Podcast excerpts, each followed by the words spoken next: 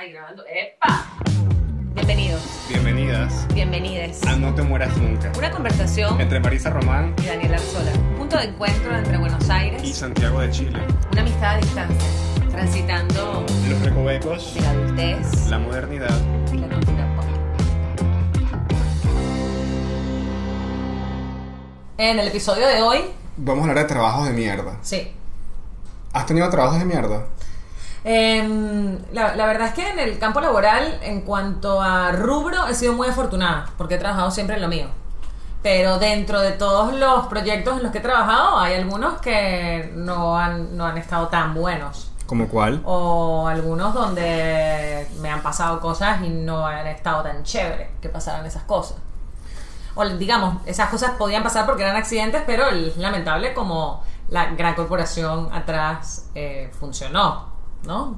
Sí, yo, yo defino un trabajo de mierda como un trabajo en el que eh, primeramente la pasas mal. Ok. Segundo, tienes... Malas condiciones para los trabajadores. Sí, o sea, la pasas mal, ya sea porque tienes un jefe abusivo, porque trabajas mucho y la paga es una porquería, o porque simplemente te contratan para hacer una cosa y tienes que hacer mil, o porque jamás vas a poder crecer en ese lugar, Ah, ah. o porque nada, te tocó realizar un sacrificio personal para poder hacer eso. Hay muchas maneras de estar involucrado en un trabajo de mierda. Ok. Eh, bueno, entonces ha- ha- han tenido esquinas mierdosas todos los, todos los trabajos en los que he estado, o, o muchos de los trabajos en los que he estado, aunque siempre me he dedicado a lo mío y a lo que a mí me gusta hacer, que está buenísimo. Pero creo que en, en Latinoamérica igual siempre son complejas las condiciones de trabajo, ¿no? Así que siempre va a haber eh, alguna de estas variables presente en el campo laboral, ¿no? Sí. Alguna, al Aunque, menos. aunque no es lo mismo que tengas de repente un mal rato en el trabajo a tener, yo creo que lo que lo define también, otra cosa que agregaría es como el tiempo, cuánto tiempo pasas en esa situación, porque creo que todos hemos tenido como un mal rato en el trabajo, eh, no todo puede ser perfecto, mierdas ocurren, pero, pero ¿qué sucede cuando toda la, cu- cuando se vuelve una, Una constante. Claro, por supuesto, cuando de repente tienes a algún, algún jefe que te acosa o tienes de repente, no sé, mira, en las condiciones como migran las personas en este momento en Venezuela.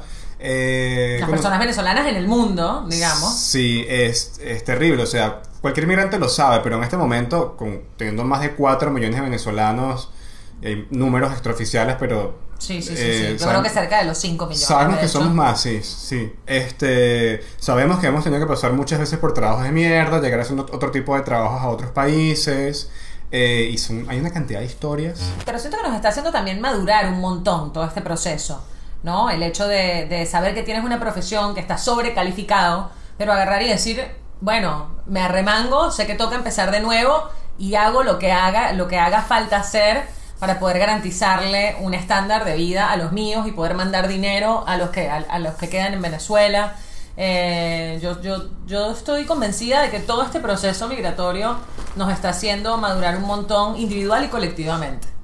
Seguro que sí. Sin duda. Em, Pero bueno, eso no quita que no sean de mierda los trabajos. por supuesto, o sea, hay, hay situaciones, hay situ- situaciones terribles. Hace poco en Chile se hizo, eh, se hizo viral un, un video de una persona gritándole eh, a sus empleados, insultándola, insultando a una empleada porque, que no sé, creo que se comió un helado o algo de restaurante. Wow. Y, y el nivel de, de- de violencia verbal fue tanto Mm. que eh, cuando se viralizó esto, bueno, se volvió como un fenómeno eh, en la televisión chilena. Y justamente en ese lugar donde esto ocurrió, llegó a trabajar mi mamá seis meses. No. Y conocí al tipo y era un matón que, que enviaban para todos estos restaurantes. Estamos hablando de la Pícola Italia en Chile, por favor, no coman ahí. Este. Oh, Dios. Y mm, mandaban a este matón, como a todos los trabajos, para eh, asustar a los empleados. Le decían el Tyson. Mi mamá lo conocía. Es como una franquicia Es una franquicia de de, de- de comida, de falsa comida italiana. de comida rápida italiana, digamos. Sí, está, no sé, han tenido un montón de escándalos por higiene y tal, pero en ese caso, por ejemplo, imagínate que tú estés trabajando y llegue como un bully, un matón a tratarte mal, a, me- a meter miedo como para decirte, no sé, que, que no faltes o que no los denuncies o que... Ya no está tu mami más ahí, ¿no? No, no, ya no Qué está allí. bueno. Sí, Qué bueno. Un beso a María, que la quiero un montón. Te quiero, mami. Y yo también. Pero bueno, eh, el tema de los trabajos de ¿Tú mierda. has tenido trabajos de mierda, Dani? Toda mi vida tuve trabajos de mierda. ¿Cuál es el, el que más recuerdas? El, el- el peor de todos. Verga, yo me acuerdo que en Maracay había. Sí, soy de Maracay. Había un, un lugar em, donde me ponían a comer aparte. A la hora del almuerzo, había una compañera eh, que yo tenía y nos, nos ponían a comer aparte a los dos.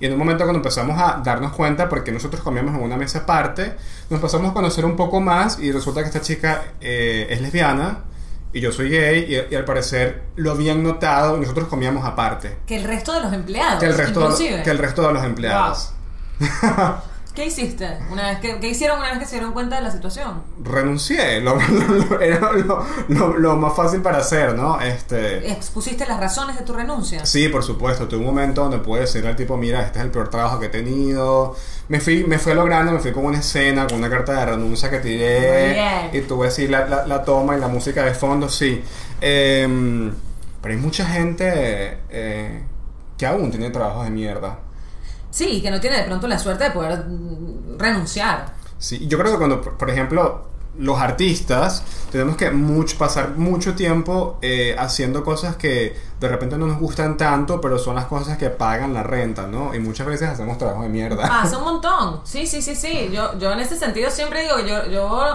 a mí emigrar me hizo darme cuenta de que realmente yo pertenecía como al, al- al- al pequeño número de artistas que realmente pueden vivir eh, de su trabajo. Pues no es lo común eh, para Es- los artistas. Es un privilegio. Totalmente. Es, es- es un privilegio. A mí me costó muchísimo. Yo tengo ya eh, cerca de tres años viviendo de mi trabajo Qué bien, como, artista, como artista gráfico y es, eh, es muy difícil. Primero es muy difícil ser, ser freelance.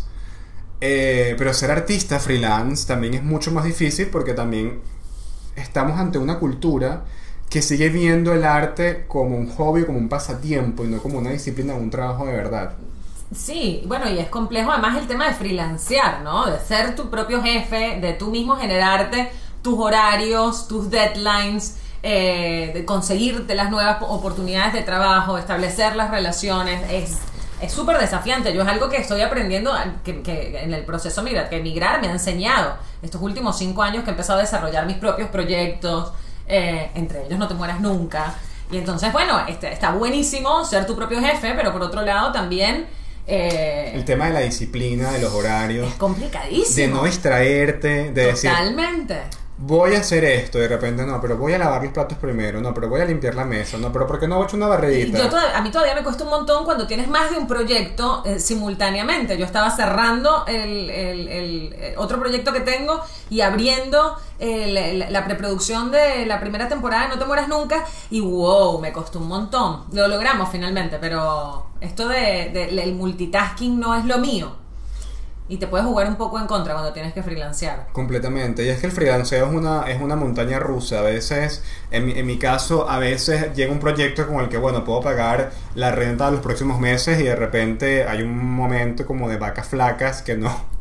Pero, sí, Que pero creo que siempre termina apareciendo algo. ¿No te pasa eso?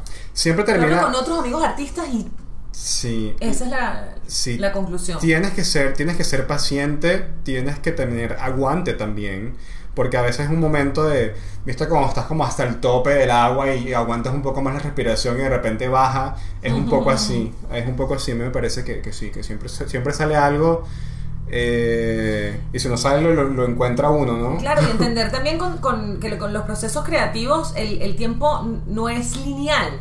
Claro. Hay, hay- hay un tiempo, el tiempo se mueve diferente, entonces a veces no es tu tiempo en el que suceden las cosas, sino en el tiempo que tienen que pasar. Y toca justamente ahí sostener la incomodidad, ser paciente y esperar y aguantar y de pronto se ordenan las cosas y empieza, se acomodan las fichas, pum, pum, pum, y pasan. No en ese tiempo que tú tenías previsto, que tú querías que fuera, que también como, como de pronto la- lo tradicional y, y- las corporaciones enseñan, ¿no? Hay un 15, hay un último, eh, qué sé yo, hay, hay una estructura de, esa, de estructura, poder. esa estructura es muy heavy. Eh, ¿no? Hay un- y, y uno está como acostumbrado a eso. No, en el freelanceo no hay nada de eso. Eh, pero to- todavía de pronto nuestras cabezas están un poco acostumbradas a esa manera tradicional de, de organización, ¿no? Porque la libertad nos asusta. Creo que desde hace mucho tiempo yo quería desarrollar mis propios proyectos, pero también la comodidad de estar en, en trabajos corporativos, donde estaba, tenía cierta seguridad, digamos, siempre tenía continuidad laboral, no, no tenía tiempo para desarrollar mis propios proyectos y ahora fue como, bueno, dale. Como de pronto paró esa vieja forma de hacer las cosas y, y apareció el espacio para generar una nueva forma, una nueva forma de hacerlas y todavía estoy entendiendo cómo es, cómo hay que, cómo, cómo, cómo ordenarme. Y, pero sí toca como soltar la vieja forma de hacerlas y al principio me dio mucho miedo soltarlo hasta que finalmente ya lo solté. Otra de las cosas que yo creo que hay que tener siempre en cuenta cuando te, cuando te dedicas a hacer freelance es que todos son eh, clientes potenciales. Allá afuera hay, hay un montón de, eh, de, de personas que tú no sabes si, si alguien está buscando lo, lo que tú haces. Yo generalmente tengo siempre como un- un- una paquita de tarjetas de presentación cuando me toca ir a hacer cualquier cosa o recordar que bueno, que, que hay que ser como un poco... Tienes que ser tu propio jefe en, en un principio, pero también empiezas a tener un montón de jefes allá afuera, pero cuando le trabajas a mucha gente, te- luego te das cuenta que realmente el jefe, el- el- el cliente es el jefe, ¿no? En mi caso, me ha pasado que estoy desarrollando mis proyectos y encontrando, es como re rebelde. Estamos desarrollando nuestros proyectos y encontrando el espacio para, para que, para, para que entren, ¿no? El, el espacio natural, no para que entren, como el espacio natural que les corresponde. Eh, yo jefe estuve en las corporaciones. Ahí, y puedo entender de lo que va un jefe es big time, o sea, jefes de estos eh, a los que nunca les ves la cara. Mm. Tú sabes que una de las cosas que, que yo más, más- he encontrado cuando hablo con personas que tienen problemas laborales es que no se dan cuenta cuando el trabajo les absorbe una parte de su vida y se transforma en una experiencia completamente eh, eh, catastrófica, oscura, dañina, eh, psicopática, ir al lugar de trabajo. O sea, que tengas un jefe que te moleste o que tengas un compañero de trabajo que te haga la vida imposible. Y mucha gente no se da cuenta hasta que ya está súper metido en eso. Y a veces es tan, fa- es, es tan fácil, entre comillas fácil, porque todos, la, la gente que trabaja suele trabajar porque necesita el trabajo. Pero a veces no, no nos damos cuenta de que... se, eh, se desarrollan, eh, creo que relaciones como de poder, abusivas y de poder también, No, casi que como abusivas de pareja, ¿no? No nos damos, claro, no nos damos cuenta de que depende también de nosotros parar eso, ¿sabes? Que a veces poner, ponerte las pilas y tratar de conseguirte otro trabajo o darte cuenta, recordar siempre que el otro es una persona. A mí me pasó siempre eso en mis trabajos de mierda, que nunca me le quedé callado a un jefe abusivo. Tuve varios, pero nunca me les quedé callado. Siempre les decía las cosas y decía, allá afuera tú y yo somos dos personas. Claro, Dani, pero tú porque tienes esa claridad y tienes como y es, es el don de poder poner en palabras y ser preciso en lo que quieres comunicarle al otro. No importa el, el, el- el- como tienes ese poder, tienes ese, ese- eso es un don. Pero hay mucha gente que no tiene esa capacidad y que al revés, es muy común que cuando te sobrepasas emocionalmente te, te anules y no sepas cómo reaccionar. Y Mm. por eso creo que mucha gente se deja abusar y cae en esos patrones de relaciones abusivas sin darse cuenta y no se da cuenta sino hasta cuando ya está al tope, a punto de explotar.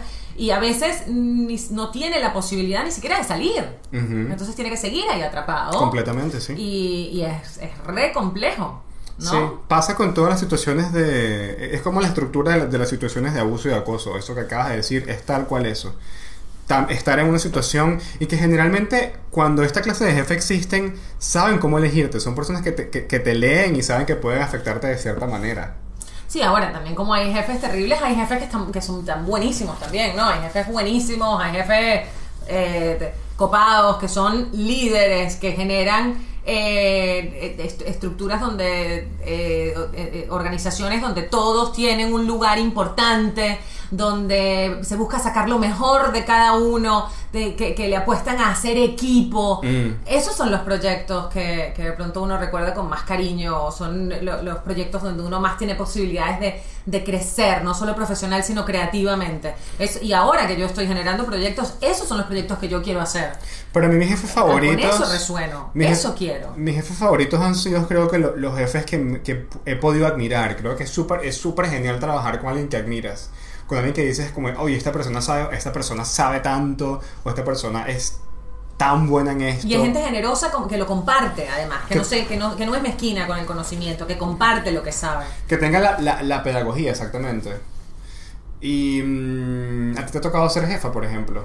Sí, y creo que gracias a que eso, que de pronto en, en el, el tener, el, tengo como referentes a esos jefes buenos, como esos, y de, de hecho, si te pones a ver más atrás en nuestras vidas, como que los primeros que te muestran eso, ser un buen líder son los profesores, esos profesores que uno recuerda toda la vida, que, son esos que te inspiran, que, que veían qué tenías para ofrecer y ¡pum! buscaban potenciártelo. Y después cuando entras en la vida laboral son esos jefes, de pronto en, en televisión eran esos directores que, que querían hacer algo creativo, que querían poner la cámara en otro lugar, que querían hacer algo diferente, que sabían, o el escritor que veía algo en ti y quería potenciarlo, la productora que sabía que estabas cansada y te daba un día libre para que descansara.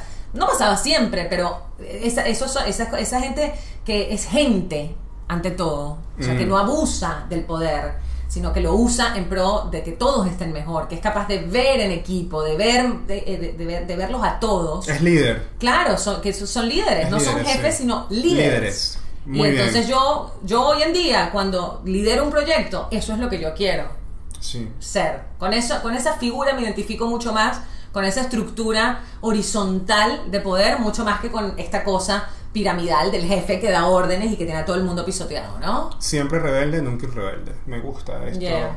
Esto de. Rebelde. Claro, sí, no, no puede ser. Y, y- y tener tan clara esta, jer- esta jerarquía piramidal creo que es bastante importante, ¿no? Pero está casi, está, está en desuso, creo yo, ¿no? Y cada vez es más la gente que no quiere eso. Pues por no. eso el freelanceo está cada vez también más por eso le molesta. en boga. Sí, por eso a mucha gente le, le molesta, le molestamos los millennials. Porque decidimos ser nuestros propios jefes. Tal cual, sí, sí, sí. De hecho, ahora las grandes corporaciones tienen eh, mesones eh, donde la gente trabaja en grupo, Sí. eh, no hay- las oficinas son abiertas, es otra cosa. Sí, yo he tenido la oportunidad de estar en las oficinas de Airbnb y de Twitter y de Google en, en San Francisco.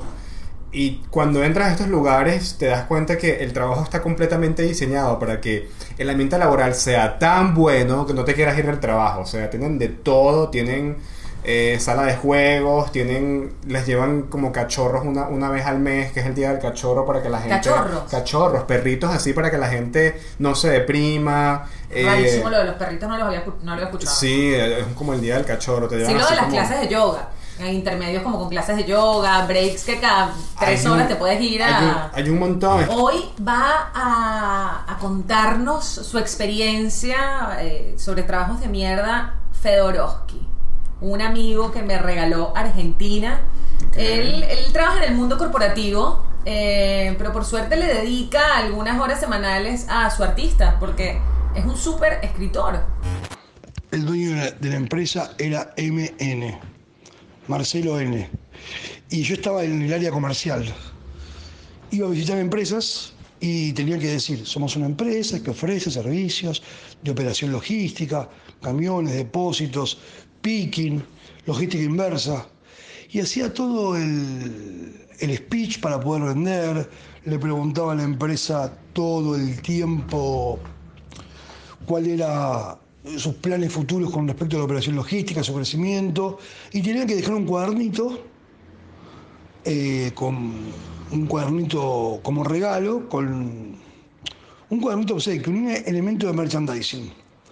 Y cuando yo volvía an- analizando a, a esa empresa como posible cliente, Marcelo Nottenson solamente me preguntaba, ¿dejaste el cuadernito?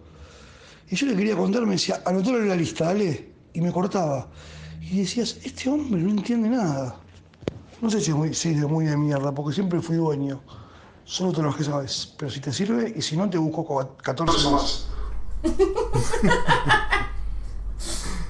No entendí bien qué era que, que le, le deja- le- le obligaba a dejar un cuadernito. ¿Sabes qué pasa? Que Feo, Feo es un tipo como con mucho potencial de líder. Entonces, cuando está con alguien que no la ve y que no la entiende, la pasa, la pasa muy mal.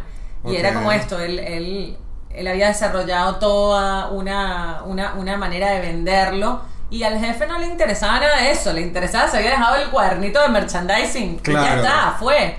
¿No? Claro. Esto que venimos hablando como de los líderes, ¿no? Sí. Era un jefe y punto. El jefe era un jefe y ya. Aparte que era ese, eh, de esos jefes que tienen esta idea de botoncito mágico, que es como una idea muy antigua, que es gente que le pone como toda la fe, toda la esperanza a, voy a lanzar, no sé, un comercial, entonces el comercial me va a convertir en Steve Jobs, ese comercial. El, el cuadernito era como que no le importaba tener una estructura de marketing, sino deja el cuadernito porque ese es el toque, porque a mí me lo dijo mi, mi- sobrinito, a mí me lo dijo, a mí me lo dijo mi tío, a mí me lo dijo no sé quién. Y generalmente el, el jefe que, que depende del botoncito mágico son personas que no tienen, digamos, eh, experiencia formación de, de, marketing o en esos campos, sino que se dejan llevar por anécdotas o por cosas que le cuentan familiares y al final, a mí me ha pasado que, que tengo que hacerle un logo al cliente, que digo, este es el logo o este es el afiche o esta es la ilustración que va a vender, pero el sobrinito de él le gustó otro y se quedan con el otro. Justamente hablando de todas estas cosas, de trabajo de mierda, Estuve viendo una serie en Netflix que se ha transformado como una de mis series favoritas. Es súper sencilla eh, y va como de esto. Es eh, Sanrio, la- la- los creadores de Hello Kitty. Malou, todo esto, crearon como una serie como con un humor mucho más adulto que se llama, se escribe Agretsuko y es la historia de... ¿Cómo se pronuncia? Así mismo. eh, puedes decir Agretsuko o puedes decir Agretsuko, que es como Agretsuko. que es el como, como se llama casi, ¿no? como se llama realmente en japonés y bueno es súper es súper interesante porque primero que Sanrio quiere hacer eh, como humor para adultos ya habían tratado de hacer cositas así habían hecho como Hello Kitty góticas cositas así como para tratar de ser una chica mala y finalmente llegan con esta serie que se trata de un oficinista de 25 años que sucede que es una eh, panda roja, es como una osita roja, muy adorable, muy, muy en esta estética Hello Kitty, que eh, tiene un trabajo de mierda, que está trabajando como oficinista. Y la serie tiene- es como con puros animalitos y tiene como un humor muy de animal. Por ejemplo, su, su jefe es un, es un cerdo machista. Mm. Y el jefe es un cerdo, pues. Tiene compañeros de trabajo eh, que siempre la, la- la someten como digamos a, a, a un- a un- a una experiencia que se vuelve insoportable e insufrible y ella siempre aguanta todo, pero cuando nadie la ve, ella drena toda esta ira cantando heavy metal En un karaoke japonés. en un karaoke japonés. Yo lo poquito que he visto eh, me, me- me parece fascinante justamente eso, como ella tiene este otro lado oscuro en el que libera toda esta rabia reprimida que tiene de, de- de trabajar en este mundo corporativo en el que en el que aguanta tanto, porque además ella está todo el tiempo eso, como cargándose, cargándose, cargándose, y tiene como esta carita super sandrio que es toda... Es muy graciosa y los personajes son muy carismáticos. La, la animación es súper sencilla, está como animado con Flash, que es un programa de animación muy sencillo. Ay, sí, y, y antiguo, ¿no? Pero sí, pero los personajes tienen un carisma y, te- y pasan de hablarte de cosas muy, muy eh, profundas a través de- de escenas y colores muy sencillos. Eh, es muy divertida. Yo recomiendo que la vean en japonés. No me gusta el doblaje en español latino. Pero que la ves con subtítulos. La ves con subtítulos, porque creo que la personalidad de de, de- de- los personajes justamente se desarrolla mucho mejor en japonés, es Ok. mucho más graciosa. El doblaje no está logrado entonces en este caso. El doblaje no me gusta, me parece que no tiene la, el, el carácter que tiene en japonés eh, es muy distinto. Y nada, la serie te, te termina... De pronto por un tema cultural también, ¿no? Es que creo que se pierde, se pierde mucho. ¿Viste cuando de repente hay un personaje que tiene como cierta calidez en la voz y le ponen un, do- un, un doblaje que nada que ver con ese, con ese tono de voz ni con ese color de voz, sino que es completamente distinto? Eh, me pasa mucho con ella, como que la voz de ella en japonés es súper adorable y súper pausada y la voz de en, en español latino parece como de comercial de detergente. Uy, No. no. Pero la serie plantea cosas como que ella es un personaje que todo el tiempo trata de agradar a los demás y todo el tiempo trata de hacer cosas que no, que, que no le gustan, pero se emprenden esas cosas para complacer a los demás y luego se da cuenta eh, de que no le iba a ir bien y termina madurando al respecto. Mira, la serie con estos muñequitos te habla desde eh, acoso laboral, expectativas de la adultez, matrimonio, eh, el empoderamiento de la mujer, denuncia muchas cosas de- de- del, del, del abuso laboral a la mujer, tanto en Japón, que creo que es un, un tema mm, mundial en este, en este tiempo, ¿no? Y en los tiempos pasados también. Y todo a través de muñequitos de sangre. ¿Cuántas temporadas hay hasta ahora? Dos temporadas, eh, lo tenía Netflix. Hay un cierre, o sea, hay, hay entonces hay como una curva dramática en la historia en los personajes. ¿Sientes que hay un cierre ya en esta segunda temporada o hay perspectivas de una tercera? Yo creo que viene una tercera porque les está yendo bien. A, Sa- Ok. a Sandro le interesa, eh, cuando hacen estos muñequitos, le interesa es vender juguetes y que el, el personaje se convierta en una marca que puedan vender y a Gretzko se está vendiendo como pan caliente. Si tienes un trabajo de mierda, eh, te vas a reír mucho, o lo has tenido, te vas a reír mucho viendo a Gretzko en Netflix. Yes. Y bueno, nada, yo creo que no todo el mundo puede decidir no, elegir no tener un trabajo de mierda, ¿no? A veces, a veces eh, el trabajo de mierda responde a una necesidad que no podemos cambiar en ese momento y lo que toca es eh, aguantarlo mientras tanto, ¿no? Sí, yo creo que buscar, buscar la, que, que tu vida no sea solo tu trabajo, que no gire en torno a tu trabajo, buscar siempre eh, eh, otras actividades, no, no necesariamente, no, no, hay muchas actividades que no necesitas dinero para hacer y que te nutren a ti, así sea darte un buen baño, ser amoroso contigo de alguna forma, eh, generarte tú un espacio amoroso, más si estás si estás haciendo, si estás en un trabajo que no te hace feliz. Si estás en un trabajo de mierda, es súper importante eso, que tengas un grupo de apoyo, que tengas un grupo de amigos, que tengas gente que pueda estar allí mientras atraviesas esa situación y recuerda, pues, que recordar siempre que, que- que no es para siempre y que... y que puedes y que empieces a buscar ya otro trabajo para poder soltar ese o sea si si de verdad es necesario para ti trabajar bueno buscar un entorno más amoroso y más saludable donde donde puedas generar ingresos sin dañarte Sí, ¿No? es, sí, es súper importante eso. Creo que si tienes un trabajo de mierda, planear el escape del trabajo de mierda es el primer paso sí exacto Pla- planear tomar conciencia tomar conciencia de que estás en un trabajo de mierda Darse cuenta. Darte amor un rato para, para así ganar eh, fuerza y confianza en ti, en que puedes conseguir otro trabajo, no es el único que hay en el mundo, y bueno, después arrancar a planear ese escape. Ay, Marisa. No te mueras nunca. Ay, Dani, no, no sé si te puedo complacer, pero bueno. Tú tampoco. esperamos No que te no mueras te- nunca. Esperamos que no tengan un trabajo de mierda y si lo tienen, huyan.